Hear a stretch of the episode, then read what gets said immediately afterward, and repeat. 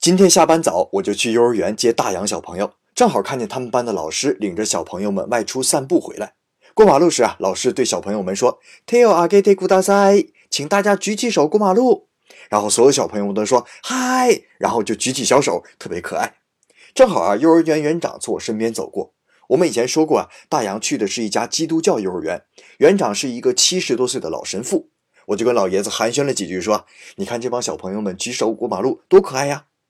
要不怎么说干宗教宣传工作的这个境界就是高啊，和我们俗人不一样。在我看来啊，举手无非就是为了让司机看到小朋友，做一个自我保护。”不过神父又讲出了另外一个让我心悦诚服的理由。他说啊：“车能为我们行人停下，我们就应该表示感谢。所以举手即是表达感谢，也是提醒我们自己时刻有一颗感恩的心呐。”